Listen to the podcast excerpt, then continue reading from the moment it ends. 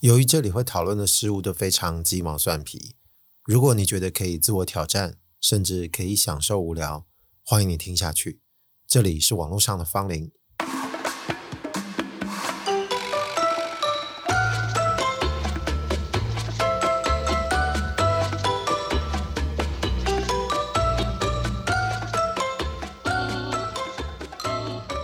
就在录音的前一两天。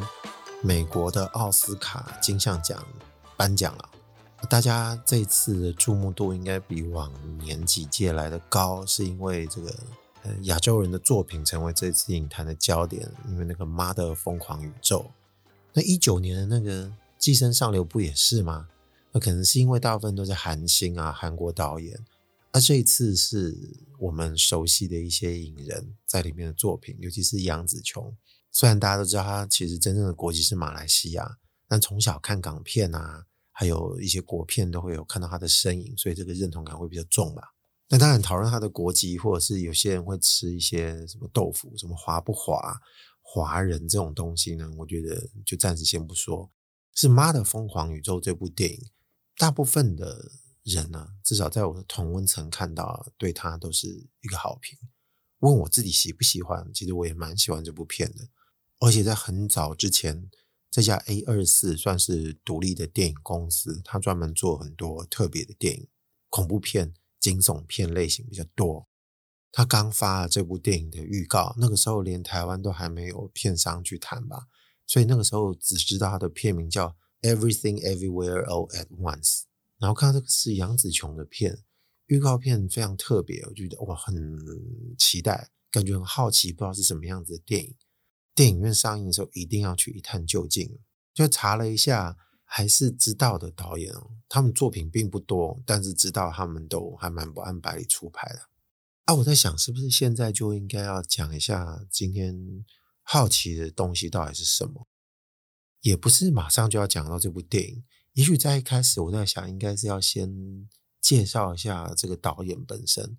这是双人组丹尼尔，他们的名字好像都有个 Daniel，所以大家有人叫他们双丹尼尔。我所知道的资料，他们到现在目前为止，包含《妈的多重宇宙》，应该就只有两部电影。前一部叫《失控奇幻旅程》，这个我没看，但是之前传出来的口碑就是说，他也是挑观众的那种类型啊。我对他们比较有印象的，反而是一个音乐录影带，就是在二零一三年有一首还蛮红的舞曲。叫 Turn Down for What，是这个 DJ Snake 跟 Lil Jon 他们合作的一首歌。那个时候看到这个 MV 哦，觉得这根本就是心头好，他太不正经了，而且莫名其妙。有看过的人应该就知道，这真的是这个感觉啊。没有看的你们可以赶快去看一下，我真的觉得还蛮有意思的。我还记得他还被提名了格莱美奖最佳音乐录影带，MTV 音乐录影带好像他有拿到最佳导演。就如果从以前就知道他们的作品是这个样子的，那就不难想象当初看到这个《妈的多重宇宙》的预告片会是这个模样。你会觉得有点期待，因为他们绝对不会是用那种我们很平常能够理解的叙事方式去讲一部电影。但是从那个音乐录影带，大家就感觉得到，它也不是一个完全看不懂的事，它只是莫名其妙。莫名其妙，不见得真的是不懂。你只是觉得对于那个逻辑没有办法接受。讲述一下那个 MV 好了，他就是一开始就有一个男的，好像就冲破了某个楼板，然后就跑到人家那边狂舞。但是他的狂舞是他那个老二一直在那边抖动，结果把这个状态传染到其他人身上，就每个人的身上那个胸部，要不然就是下面就开始抖动，接着就是没有办法不由自主，每个人都在律动，就狂舞啊。这个解释不能太深，因为太深就没意思。就凭借着这一点点理解，我们也可以猜得到，他们两个如果拍一部完全能够让自己去编剧跟导演的电影，应该是在这样的范畴之内的东西。你觉得看起来不正经呢？他也不是真的不正经，他一定会完成某项事物。这是我理解的他们电影的这个大致的轮廓。那果不其然，看这个妈的疯狂宇宙呢，就是很多样华丽。但我知道有很多人会觉得说看不大懂，也许他的节奏的关系，或者是他一种讲故事的方式没有办法接受，要不然就是他有些太强了。就像是如果我硬要去解释 turn down for what 里面那个老二为什么会抖动，你没有办法说。你可以自己给他一个答案，然后你要顺着下去。如果你没有办法给他一个顺的答案下去，你就是停在那个地方。你觉得不给答案，我是没有办法接受。那你可能跟他真的就会没有缘分啊。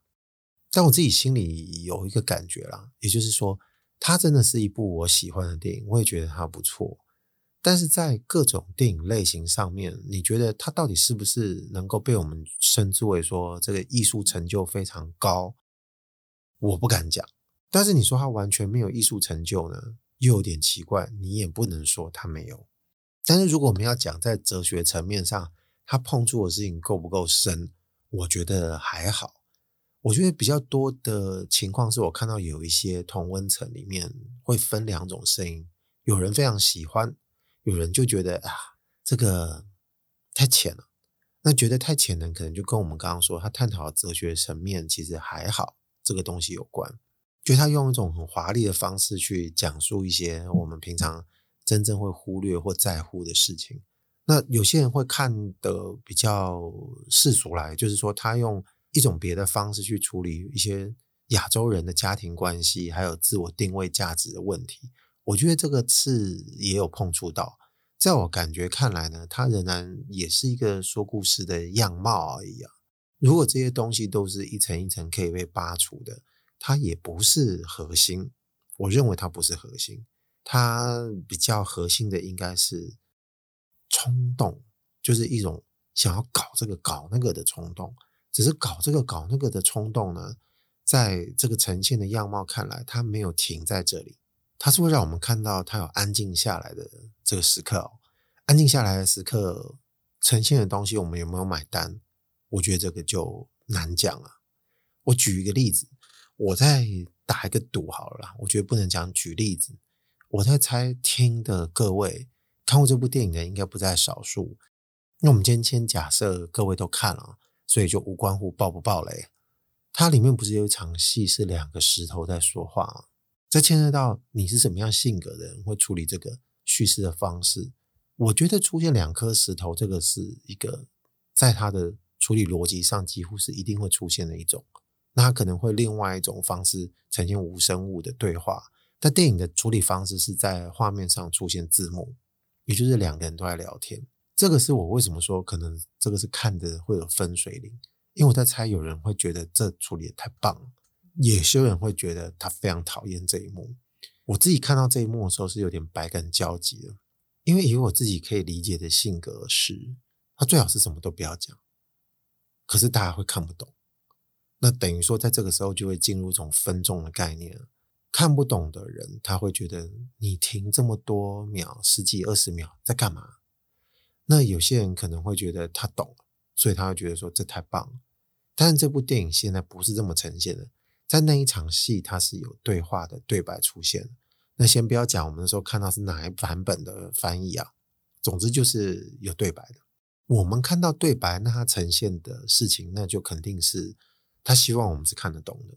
我们不要说导演是不是有意图，他会削弱他本身的概念。我比较倾向是他们自己本身就喜欢这样子处理。那也就是说，在这个恶搞的形式上面呢，他们也很自然本能会希望这件事情是能够看得懂的。可是为什么我们会说他这部电影如果在讲哲学探讨的话还好而已？因为说真的，如果真的是两块石头，他们的关系是如此的漠然，他们不可能会产生互动。如果真的是一对母女，他们在各种不同的宇宙状态下换成了某个石头。他们的漠然应该才是我们应该关注的事情，而不会是一个禁锢于某种肉身下，只是在一种我们看起来应该是属于娱乐层面上面的呈现。看到两个石头的对话，一方面大家好像觉得领略了某些事情，可能会觉得很喜欢。我感到迟疑的原因就在于说，哎，用这种方式，我比较倾向于把它定义为它是通俗的处理方法。有些人可能觉得很酷哦，我是觉得其实它算通俗了。它是不是一件好事？用给予对白的方式去呈现到底好不好？这几乎是我看完电影之后一直回来思考，就是它有很多地方到底值不值得拿来做讨论？那这个应该是一个比较具代表性的位置。你说他们在搏斗了几轮，有人用钢塞啊，那个恶搞，我反而觉得那不会是什么太大的问题，因为这就是他的设定。这个设定玩得够精彩，越的越看越开心，是越没问题的。但是他在经历各种不同的场景转换到那个石头的地方，我觉得这个地方就务必要好好的检视一下。我们当然不是要讲说哦。这个创作者本身他的位阶或者是深思熟虑到哪里，我觉得也不用探讨，因为每个人的定位不同，他们爱做的事情或者是能做的事情也不一样。但是就作品本身讨论，是不是应该要给予一个誉哦？与其说过誉或者是不过誉，我觉得应该是给予一个正确的誉会比较好，或者是给予正确的损。嗯，可能讲损或誉其实也不见得是那么的让人满意，或是说我们应该给出一个我们觉得自认为有诚意或心安理得的意见。就像我刚刚以石头的例子来说，我猜测应该是会有分众的。我再看看我所知道的一些影评人，他们本身也是对这件事情，对这部电影也会有一点点不一样的看法。有些人觉得这部电影没有给他惊喜。倒不是因为他对这个东西看不懂，他可能真的觉得这部电影还好，他觉得只是过于华丽而已。也有些人觉得他因此拿到奥斯卡，可能觉得啊，这太让人失望了。因为同时入围的其他电影其实有那么多值得可以得奖的高水准。但是如果要回到这个感慨的话，我觉得也不用在二零二三年对这部电影开刀，因为在奥斯卡奖上可以入围的电影，有些艺术成就本来就很高。他也没得啊，我们反而应该会比较关注的是，在这个怎么讲，美国的这个文化，他们在定位上到底给什么影片会比较适当？我们常常都会说啊，还有具有政治正确或者是某些象征意义，那我们就应该要知道说，那这个时候的美国政治正确，它要考量到什么程度？但我也觉得，有时候我们大部分的人在考量这个美国的奥斯卡奖。政治正确这个词一拿出来的时候，好像也马上给他打上这个永不得翻身的记号，仿佛好像他永远就是政治正确。但是这样，你好像觉得对于这个被搬的电影也不公平。像这个二零零五年还是二零零六那个时候，不是大家都看好电影《断背山》会拿奖啊？但是大家心中又有点觉得，哦，那个时候好像不适合给一部讲同性恋的电影。结果得奖的是那个冲击效应，好像叫 Crash 吧。然后那时候颁奖的人好像是杰克尼克逊，大家就在说他讲出这部片名的时候，双手一摊，仿佛他偷偷要告诉大家讲说，你还能怎么办呢？反正大家还是颁给了一个安全牌的电影。在那个时候，我现在回想起来已经十几年前了，大家也那时候就会觉得有点惋惜。可是这个就是那个时候的选择。说实话，我是非常。没有办法很喜欢《冲击效应》那部片，但是你说那部电影不好吗？它绝对有到达某种可以谈论的水准。也许推移到更久以后再看，会觉得它这里面探讨的一些议题或政治正确的一些角度，可能会觉得有点俗烂。但我觉得在当时应该是过得了关的啦。然后我记得我这个 podcast 节目刚开的时候，其实前没几集就已经聊到那个时候说要寄生上流的事情。因为在二零年的时候，应该是刚颁奥斯卡奖，一九年的《寄生上流》在二零年拿到最佳影片。我记得那时候我的看法就是说，他其实人缘特别好，这部电影有他自己的人缘，他所以他能打破某些藩篱。这个跟今天这个《妈的多重宇宙》，我觉得又有点不一样，因为《妈的疯狂宇宙》并不是一个外语片，它是一个以亚洲人为主角的电影，这可能是一个比较不一样的地方。只是说，我们一般理解像这样电影，它有太多我们认为是恶搞成分的。照理说，以前应该是会跟奥斯卡无缘，它可能会在一些影视的范围里面特别被提及，感觉好像它被拿来提升为某种特别经典的作品。但是，它如果一半被丢进奥斯卡，如果在更早的年代，我们想象它应该就是给予一种鼓励啊，顶多是陪榜的角色。但你也没想到说，现在怎么声势变这么强？一路过关斩将，拿了各项的大大小小的奖，然后到最后声势最大、目光最注目的奥斯卡奖也被他拿走了。那如果他今天没拿，又会是一个什么样子的看法？有拿又是怎样的一个看法？我觉得可能大家都会比较偏于结果论，没拿的可能就会觉得说啊，算了，奥斯卡又还是不知道什么样才是真正值得给的电影。哎，这个时候突然又会跑出这种声音，但现在不在这个历史，现在我们的历史是他已经拿到奖了，所以就会开始有出现一些他觉得真的是不应该过誉的声音。但其实也有人当然会说，就算没拿奖，会觉得他还是刚好而已。当然，我觉得值得玩味的地方，并不像前几年或我们在讨论断背山跟这个冲击效应之间，要不然就是寄生上流能够打败其他当初声势很强的电影那样啊。那至于去年哦，我觉得这个就先不讨论，因为去年其实我也蛮不能接受。可是这个我觉得先不说，我觉得先讲的就是类似像刚刚前面举的那两届的例子啊，我觉得都能找到一个我自认为觉得还可以的答案。今年我觉得并不是在于政治正确，或者是在什么亚洲人应该受到注目，我倒觉得那个还好。我个人觉得是这部电影的样子仍然还是一个需要被讨论的重点。我先不说这个样子在里面能够达到怎么样的艺术水准，在最前面可能稍微我们大概聊了一下，先讲这个样子就好。其实我觉得它本身这个样子的 DNA，它是比较偏 cult 的电影，C U L T 啊。就是有人会翻成邪典电影，邪典电影其实这个定义应该要被稍微再拉宽一点，因为有些人讲说邪典电影可能讲就是一些很黑暗的东西，要不然就是不被主流接受的那种表现形式。它确实是类似像这样的电影，你可以想象刚刚说那个 MV，莫名其妙一个人的那个性器官在那边跳动，然后就变成是一个 MV 的画面，还是主轴。当然这是有穿衣服的。那你就会想象他是多么的不正经啊！不是说所有的 cult 片都要很血腥，要不然就是要很黑暗啊，也是有一些就是真的很莫名其妙的。如果我们可以想象奥斯卡大部分都是应该是搬得上台面的、登得上大雅之堂的东西，那这个东西其实照理说应该还蛮上不了台面的吧，还蛮难登大雅之堂的。但是他又说到某一种水准的时候，你又觉得。他好像具有某个可以打破藩篱的可能性。如果今天让他入围了，然后还让他入围了这么多项，还让他声势大好，那不由得大家就开始思考：如果他得奖了，那是不是也可以？我觉得这个意义会比较有意思哦。倒不是说承认了这个主流文化是不是能接受亚洲黄皮肤人的这个存在的事。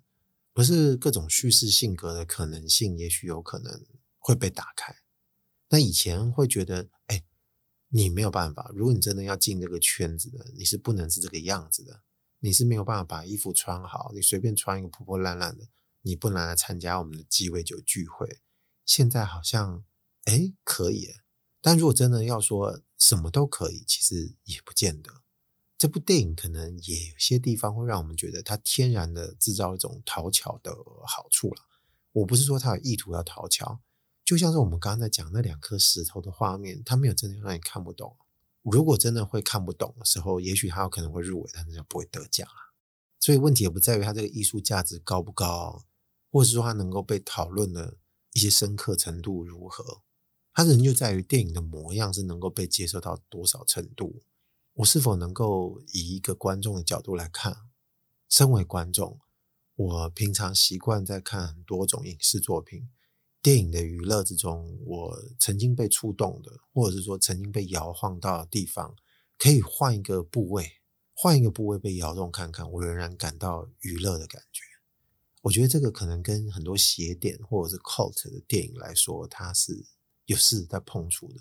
只是你觉得这个地方太不正经了，你没有办法接受，你暂时不能接受自己可以喜欢这部片，或者是说关起门来你才能面对自己说，哎，好像还不错。当然，严格来讲，如果我们要拘泥于这种 cult 的片型，你会觉得它好像也没那么边缘。但其实说真的，我觉得它有具备这个边缘的特质哦。倘若如果真的要说还有一些其他经典的话。我个人会提供一个，甚至我还有就是买 DVD 收藏一部年纪比我还老的电影，它叫《Pink Flamingos》，有人把它翻成粉红色的火烈鸟。Flamingo 这个应该是我们常常说红鹤、火鹤这个生物，它指的就是这个 Pink Flamingos。这个导演是 John Waters，他其实拍了很多很边缘的电影。有些人可能都会觉得说，干，这是什么莫名其妙的片啊？他已经不能说是烂了，也就是说烂片的范畴，跟他其实说严格来讲沾不上边。你要给他一个更诚意的感觉或评价，他不是烂。他是真的好糟啊！这部电影真的很过分，很糟糕。当然，我们有时候在讨论说，哎，你看过什么最烂的电影？可能会有人拿这个来讲。但说真的，以前讲过，我觉得《猫女》那种才真的是可以站上那个烂片的前面几名。但是你说这个《Pink Flamingo》不大一样，我觉得应该稍微讲述一下这个情节。还没看过人，我其实还是建议可以先听我说一下，简述它这个内容。不会影响你观影的乐趣的，放心。这故事有个女主角，我没记错，应该是一个 drag queen，一个男的所扮演的，但他在里面应该是以一个女性的角色出现。她名字叫 Divine，他号称是全世界最龌龊的人。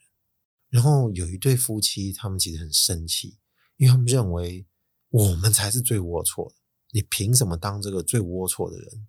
所以我们一定要展开搏斗，要战争啊！也就是说，我要去弄你，让你知道我们才是最龌龊的。然后一开始，Divine 就有点趋于下风，有点趋于弱势，他就用别的方式去扳回一城，以挽回他最污秽的名誉哦。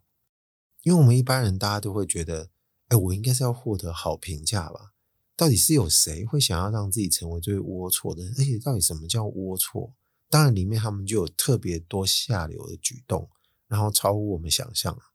你说各种犯罪行为啊，或什么的，这当然已经是基本标配了。你不能为了犯罪而犯罪，有些事情它不见得是完全符合犯罪、挑战法律极限的事情，因为那又太刻意了。就是他为了忠于龌龊，他一定还有很多一些莫名其妙的事情。电影一开始还有一个让人家感觉摸不着头绪的画面，就是他的母亲有一个角色，感觉像是一个中年妇女。被他安置在一个婴儿的推车里面，他就坐在婴儿推车里面，然后一直喊着他要吃鸡蛋，还要跟他女儿喊说我要吃鸡蛋。然后 Divine 就跟他说：“妈妈，你等一下，我会准备鸡蛋给你吃。”反正就是在安抚他妈妈。你看的时候就觉得莫名其妙，因为这个妈妈怎么感觉像是一个婴儿？因为婴儿才会在婴儿车里面嘛，然后才会吵着要吃东西。可是你看到画面是一个成人，然后坐在里面，然后他一直喊着要鸡蛋。你也觉得奇怪，那他为什么不会站起来自己想办法去煮？但没有，他就会行为像一个婴儿一样。但是他又跟他说：“妈妈。”然后说：“这傻小孩。”可是如果在前面你就已经开始 hold 不住，那后面你就更 hold 不住。更何况里面还有更多更恶心的事情。可是如果你觉得你可以挑战的事情不是像听我的节目这般无聊，你是可以去接受。天哪，还有这么低级的画面，这么低级的事情，那你可以去试着看一下。然后我觉得以这部电影为例子，并不是说我们需要奥斯卡拥抱这样的东西，因为它在这个世界，它的定位，它所呈现的事情，你还是不知道它到底想干嘛。但它确实非常的糟糕。如果你要说糟糕的电影，大概是在这里。你不是说烂哦，我觉得说的是糟糕。如果你要以这个南登大雅之堂来看，偏向这个角度来检视《妈的疯狂宇宙》，其实来说，我觉得真的完完全全 OK 的。如果以 cult 片来说，这个光谱上，我觉得它算是很欢乐的作品。但是你要问我说喜不喜欢像 Pink Flamingos，我就说不上喜欢。但我又觉得它在影史上是一部很重要的作品，你知道吗？讲作品这个。作品这两个字刚刚在提出来的时候，运用在这个 Pink Flamingo 身上，突然又觉得有点做作哦。因为你觉得你用作品来称呼这部电影的时候，你仿佛都感觉到这部电影在嘲笑你，他在嘲笑你的震惊。诶，我说这部电影有这么厉害吗？哎，我觉得还真的有，试试看吧。那有没有稍微比较中庸的？当然有啊。其实我们有看过不少很多主流的好莱坞电影。先不要讲这个 John Waters 这个导演啊，他比如说像提姆·伯顿，其实他有时候也会给出一些很恶搞的电影。很久以前有部片叫《Mars Attack》，九六年的吧，台湾叫做《星战毁灭者》。哦，这部电影里面的卡斯可真是众星云集。那既然叫《星战毁灭者》（Mars Attack），那就是有外星人来攻击地球咯。在那个九六年、九几年的时候，其实好像有蛮多娱乐片都是跟这个外星人有关的。他那时候推出这部片，果真就是让大家觉得是傻眼，因为他完全不是认真的在讲述我们所谓这种外星人攻击地球的激情娱乐片，他整个就是恶搞，因为外星人的飞碟的样子还有他们的样貌根本就莫名其妙，然后人类被残杀的程度其实。不会比那些娱乐片还来得收敛哦，他有过之而无不及，而且他连总统都可以死。我觉得最令人可能不能接受是外星人被歼灭的条件，其实是有一首老歌哦，歌名似乎叫什么《印第安爱的呼声》，我是不熟这首歌。总之，外星人一听到就受不了，脑就爆开。后来他们意外发现，原来这首歌是他们的罩门，就疯狂的扩音，让这个外星人听。有人看到这个设定就受不了，就是这傻小啊，他没有办法接受，怎么能接受外星人竟然是因为这个原因而死的呢？可是仔细一想想，这种可能性难道不行吗？这只是我们原因要后来自己去找啊，这可能里面传出来的某些音波啊，是完全没有办法想象的。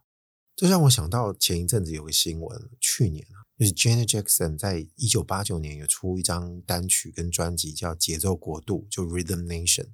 说有人反映说播这个歌，他的电脑会突然宕机，甚至连硬碟都坏掉。然后工程师就表示说，这可能是某个音频导致的。然后有人透露说，这可能是这个共振的音频会对硬碟产生硬体伤害。那最后就只好让电脑屏蔽这个音频啊，以免传出更多灾情。你不是觉得很莫名其妙吗？可是它就是真实发生的事情啊。那你说应该怎么办啊？那回到各个电影里面，你觉得不敢相信，这真实就是存在的。所以你说外星人会不会有可能也会像这部电影的前面莫名其妙的原因要杀我们？你看他讲理讲不听啊，就是要把你杀掉。